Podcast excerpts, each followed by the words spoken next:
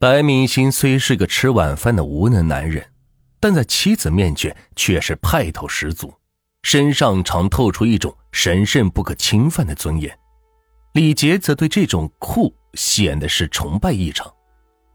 可怜的她总认为丈夫是高仓健似的有魅力的男人，再加上白明星颇有心计，她越发对他敬畏异常，甚至爱他爱的是疯狂。他能够忍受他的无端打骂、心理变态式的折磨，甚至荒唐的认为这是男子汉风度的体现，但他绝不允许有人从他手里夺走他的爱。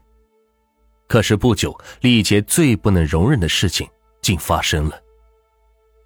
一九九八年六月二十七日，天气闷热异常，工作了一天的李杰，直到傍晚才拖着疲惫的身子回到家。她原以为丈夫会看在她拼命挣钱的份上，做好晚饭等着她回家，可李杰一推开卧室门，却惊呆了。只见白明星和一位年轻女子浑身脱得一丝不挂。正在床上做那种苟且之事，他定睛一看，这女子竟是他的好友小王。李杰是怒火中烧，冲上去就给这小妖精一记耳光。此举完全是维护一个女性应有的尊严，但白明星却恼羞成怒，他认为妻子让他在情人面前丢了面子，一阵大骂后，又对他拳打脚踢，只打的李杰是口鼻出血，栽倒在地。最后又当着他的面再次和那妖艳女子进行动物行为。看到眼前的一幕，李杰当时就气得晕了过去。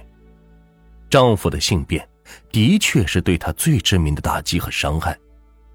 苏醒后，李杰仿佛做了一场噩梦，联想到自己为让心上人过上上等人的生活，不惜重做女贼，疯狂盗窃，每天在刀尖上跳舞。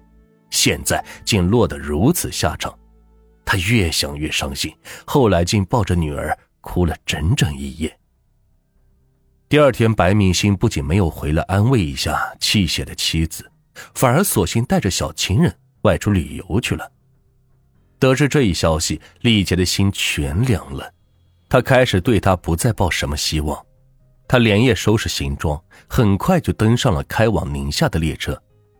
那里有他当年要好的狱友耿树明，这人极讲义气，他认为他会照顾这位小妹妹的。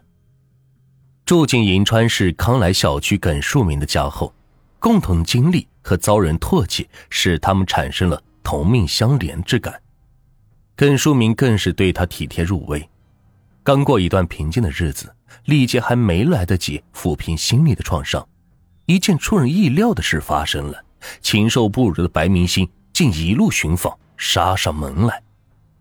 李杰逃走后，白明星最初并不在意，嘴里说：“这小婊子想跑就跑吧，反正天下有的是女人。”可当他把手里的钱挥霍完之后，不仅过去围着他转的一帮小姐都忽然变了脸，就连心爱的情人也因捞不到油水离他而去。众叛亲离，使白明星伤心至极。直到这时，他才明白，自己是个货真价实的低能儿。离开李杰，他根本就无法生存。于是，他赶忙奔赴银川，决定把妻子给请回来。由于看清了白明星的真面目，李杰誓死不从。见对自己一向唯命是从的妻子，这次竟公然抗旨，尤其当着耿树明的面斥责自己。白明星感到在朋友面前丢尽了人，不由勃然大怒。他猛地抽出一把尖刀，照准李杰的大腿就捅了两刀，鲜血顿时是喷涌而出。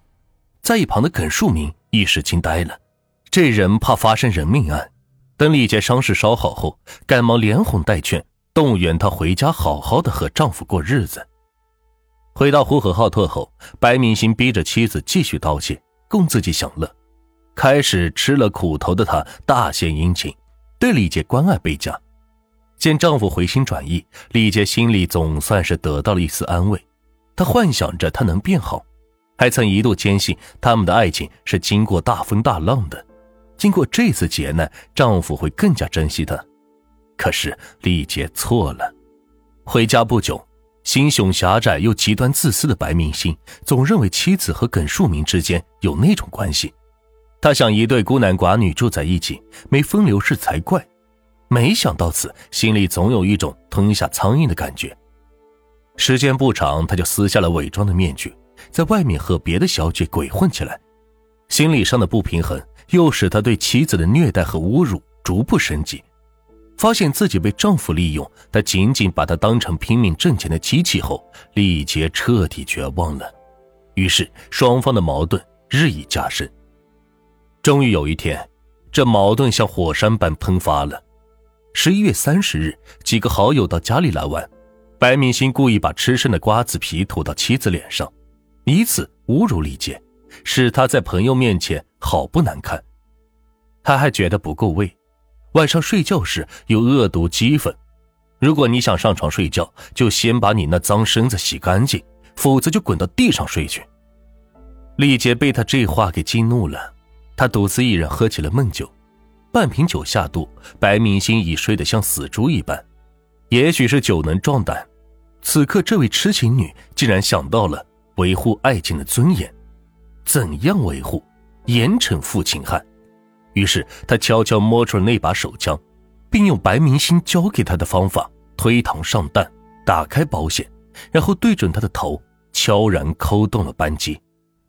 随着一声枪响，白明星被打得脑浆迸裂。做完这一切，李杰马上逃到了银川耿树明家。他自以为只有白明星知道这个地址，公安根本无法找到他。然而，最终他还是被内蒙、宁夏两地警方联手抓获。因疯狂的爱，这个可怜的女子曾失去人格，置法律于不顾，甘愿做丈夫的奴隶。因故意杀人。她又不得不走上断头台，但愿这个爱情悲剧能给人们留下某种警示。